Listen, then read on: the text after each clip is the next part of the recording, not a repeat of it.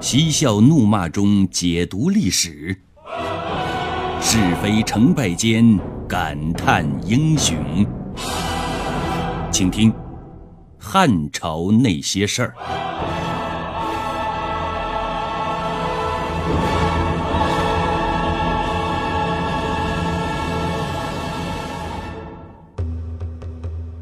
汉武帝在野外游猎，居然遭遇了两次险情。第一件事是终南山遭遇守株待兔。当时正十六七岁的汉武帝，在遭遇窦太后的打击之后，打猎成了他排遣心中郁闷的最好办法。那时候他没有固定的地方打猎，想到哪儿就到哪儿去。这一次到了终南山下，为了追一只兔子，汉武帝带着他的随从。在农田里对兔子展开了千里大追踪，结果兔子没抓到，自己却变成了一只兔子。原来农夫们看到自己的庄稼地被一群来路不明的不法分子糟蹋得不成样子，纷纷地抄起了锄头等农具，把汉武帝一伙人围了个严严实实。幸亏当地官员闻讯及时赶来。阻止了这次守株待兔事件升级为流血事件。事后，汉武帝只能高呼侥幸。第二件事儿是新农民客栈遭遇四面埋伏。有一回，汉武帝微服私猎到白谷，白谷是哪儿呢？就是现在的河南省灵宝县。到了灵宝县，一看天色已晚，就找了个客栈住下。他们都忙碌了一天了，个个都饥渴难当，就大声向店主索要汤喝。按理说，客官向店主索要汤喝无可厚非，人家又没说不付钱。可都说态度决定一切，汉武帝手下那帮内侍平时就骄横跋扈惯了。此时都大喝大嚷，仿佛把客栈当成是自己的一亩三分地。客栈老板就有脾气了，没好气的回了六个字：“要汤没有，要命一条。”内侍们平常哪受过这样的气呀？一个个义愤填膺，就要发作，但都被汉武帝制止住了。他也说了六个字。不过，只有他的内侍能听见。小不忍，乱大谋。内侍们忍住了，但是客栈的老板却忍不住了。他见这伙人佩剑带刀，来路不明，怀疑是非贼即盗。于是他把当地的地头蛇都召集起来，准备为民除害。正在这个节骨眼上。老板娘出现了，她对丈夫的冲动行为进行了劝告。我看这群人来势不凡，为首那个人又气宇轩昂，像是贵公子，不像是强盗啊。更何况他们人也不少，个个身佩刀剑，怕是不好惹的主啊！千万别冲动行事。老板仗着是自己的地盘怎么能容别人在这撒野呢？他对妻子的话是左耳进右耳出，还是要为民除害。老板娘知道丈夫的牛脾气，她认定的事儿九头牛也拉不回来，于是不再直接阻拦了，而是采用了迂回战术，教会了老板一招：放长线钓大鱼。解析他的话就是。现在动手时机不太好，他们有所防备不说，弄不好还会伤及无辜。还是等到了深更半夜，这伙人都睡着了，再打他们一个措手不及吧。老板觉得老板娘的话有道理，心想，半夜下手可能更好。老板娘趁机端上酒来说是为他壮壮胆儿。结果这一壮胆儿就撞到云里雾里去了，等第二天老板醒过来，汉武帝一伙早已经是人去楼空了。汉武帝回到宫中之后，很快就知道了这件四面埋伏的事儿。他认为老板娘护驾有功，赏给他黄金千两；认为老板警惕性很高，封他做了宫廷里的禁卫。这两件事虽然有惊无险，但对年少轻狂的汉武帝来说却是心有余悸呀。从这以后。他不敢再拿自己的性命开玩笑了，于是决定建上林苑。这上林苑，说白了就是把终南山和皇家御苑之间的农田全部划为御苑，再在其中每隔几十里建一个供游猎歇脚的行宫。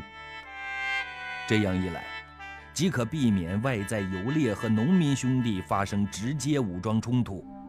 也不会因为游猎他乡发生住宿安全问题。窦太后对于汉武帝这种玩物丧志的游猎活动，自然很支持了。而丞相许昌等拥后派人士也没有反对的理由。扩建上林苑的事似乎已经铁板钉钉了。可是就在这个节骨眼上，站出来一个人，他义正辞严地表示。坚决反对扩建上林苑。这个人不是别人，就是大名鼎鼎的一代才子东方朔。古往今来呀，一些有才华的人怀才不遇，往往会怨天怨地，怨天下慧眼识丁的伯乐太少。但如果站在是金子总会发光的角度来看，有时候，与其坐等机会，不如主动去找机会。所谓有机会要上，没有机会创造机会也要上，可谓毛遂自荐。东方朔的出道和当年的毛遂一样，也来了个自荐。他向汉武帝写的自荐信，大致内容是这样的：“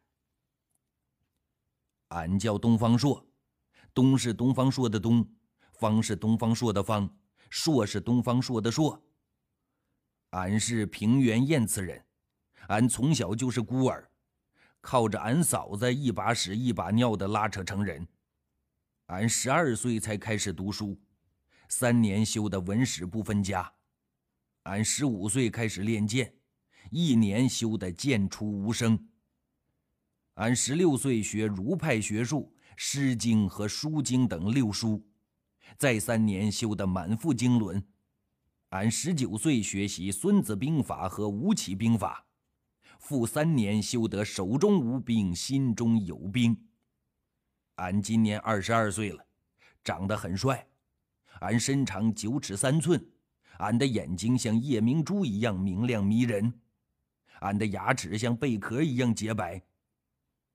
俺的勇敢。赛过孟奔，俺的灵敏赛过庆忌，俺的廉洁赛过鲍叔牙，俺的信义赛过韦生。像俺这样的文武全才，应该可以做皇上您的大臣了吧？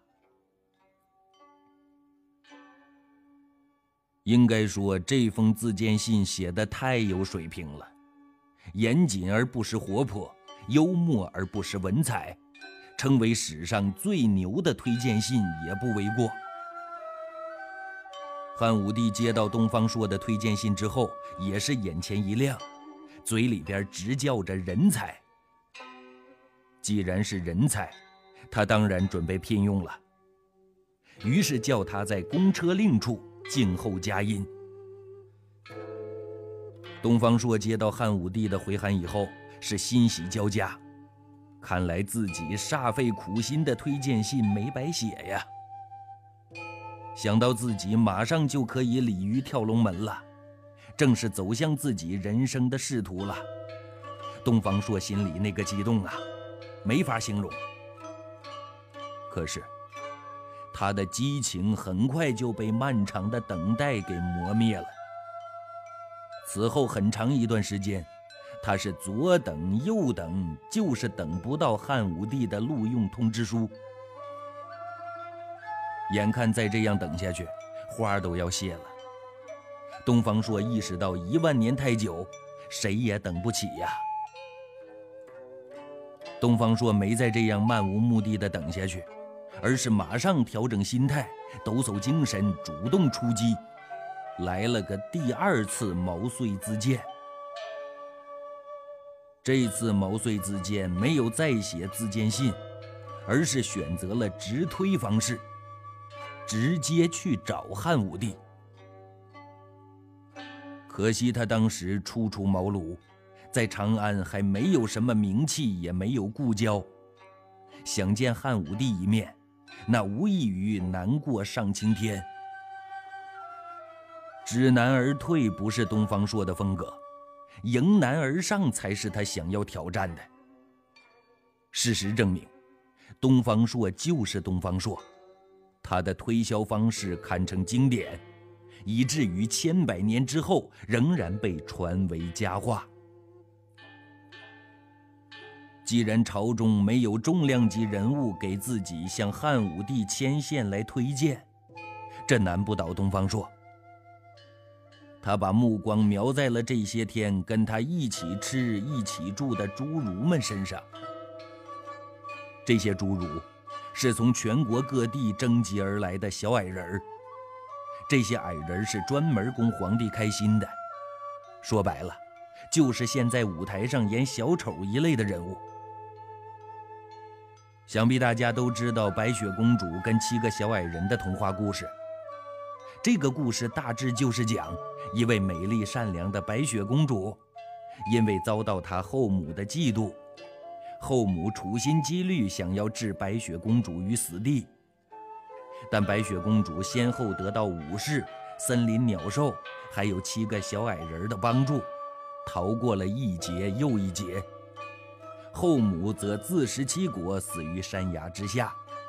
最后，白雪公主和王子过上了幸福的生活。接下来上演的是东方朔和矮人们的现实版故事。这一天，东方朔假装跟这帮矮人套近乎，套着套着，突然说出了一句石破天惊的话来：“你们的死期就要到了，你们知道吗？”按照逻辑来分析呀，东方朔的话毫无技术含量。人家这些侏儒就是矮了点儿，但皇帝和皇亲国戚们都喜欢他们这样的小丑，怎么突然就跟死挂上钩了呢？侏儒们就问：“为什么呢？”东方朔等的就是这句话，接下来就看他的表演了。他拿自己和他们的身高做了一番长时间的比较和分析，最后得出的结论是：浓缩的未必是精华。他的解析是这样的：像你们这样的人呢，当官当不好官，做农民又干不了农活，成天就知道白吃白喝、滥竽充数的过日子。皇上召集你们到宫中来的目的。不是为了看你们的表演，实际上是想把你们召集在一起，然后再慢慢杀掉。这样既掩人耳目，又为国家节省了粮食。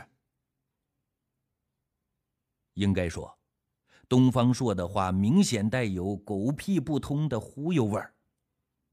凡是有大脑或者说大脑稍微发达点的人都不会相信。但偏偏这群侏儒就信了。侏儒们又问道：“那我们该怎么办呢？”东方朔是欲言又止，一副很难为情的样子。侏儒们见他越是作秀，就越是追问，就差没当场给东方朔跪下了。东方朔见胃口吊得差不多了，这才说：“既如此。”我就教你们一个办法吧，你们要想活命也不难，你们只需要到皇宫的门口候着，只要皇帝的马车出来，你们就将他拦住，然后跪地求饶，说上有老母，下有妻小，求皇上开恩。皇上如果问起缘由呢，你们只管往我身上推就是，我保管你们一点事儿都没有。简单来说，东方朔教他们的步骤是：后守宫门，愤而拦车，叩首谢罪，推卸责任，高枕无忧。这些侏儒见东方朔这么舍己救人，都感动的是热泪盈眶。对东方朔是千恩万谢，更有甚者，还对东方朔说出了二十年后又是一条好汉的宣言。显然，他们把东方朔当成了他们此番活命的铺路石了。侏儒们于是开始了漫长的后守宫门。结果昼过夜来，夜过昼来。昼昼夜夜，夜夜昼昼，经过了几昼几夜，终于等来了汉武帝。接下来就愤而拦车，叩首谢罪，这两个环节一气呵成。汉武帝一大早出门，被这群侏儒拦车哭诉，弄得不明不白的，就问：“什么死呀，活的？朕什么时候说过要砍你们的脑袋呀？”啊，接下来就轮到推卸责任这个环节了。侏儒们经过几个昼夜的后守宫门，早已经把东方朔教他们的五个环节背得滚瓜烂熟了，争先恐后的回答：“不是皇上说要砍我们的脑袋，是东方朔说的呀。”好了，侏儒们的表演到此结束，你们可以高枕无忧了。汉武帝向身边的经纪人韩嫣使了一个眼色，然后命马夫调转车头回宫去了。接下来，轮到东方朔登场表演了。东方朔终于踏进了皇宫。青石的砖，琉璃的瓦，雕龙刻凤的柱，假山水榭的楼台，每隔几米，雕塑般的立着侍卫。总之，整个皇宫显得宏伟而气派，端庄而威严。可是呢，东方朔并没有来得及细细品尝这些新鲜和好奇，因为他不是来参见皇宫的，他是来参加汉武帝面试的。待东方朔行了君臣之礼以后，汉武帝就开始发话了。你恐吓侏儒，可知罪？臣不知罪。东方朔的回答出人意料，汉武帝就有点对东方朔不耐烦了。你造谣恐吓侏儒，蛊惑人心，还把朕拉到风浪之口，还不知罪吗？东方朔从容的回答。陛下乃万世之仁君，臣对陛下仰慕已久，日思夜想，只求能见陛下一面。无奈庭院深深深几许，臣虽在长安，却不能见到陛下，故出此下策，只求一睹圣容。如有罪，亦是无心之罪。哦，那你冒死见朕？又是为了何事啊？汉武帝被东方朔这么一拍呀，已经是心花怒放了，但表面上还得装得一脸平静。那帮侏儒身长三尺，每月零米一袋，钱两百四十文；臣身长九尺多，每月也是零米一袋，钱两百四十文。侏儒们吃得满嘴流油，胀得上吐下泻，而臣却因为不够吃，肚子常常闹革命，几乎要饿死。陛下如果认为臣可以用，就应该让臣有不同于他们的待遇才对；如果不能用，那就放臣回去，也省得臣在这里挨饿，活受罪呀。东方朔的话明显带有正话反说的激将味道。对话就到此结束了。结果汉武帝对东方朔别出心裁的回答，很是认可。于是东方朔经过两次勇敢大胆的毛遂自荐，终于迎来了他的仕途生涯的第一个官——郎中。郎中是什么官呢？这个郎中的官啊，就是管理车骑门户的。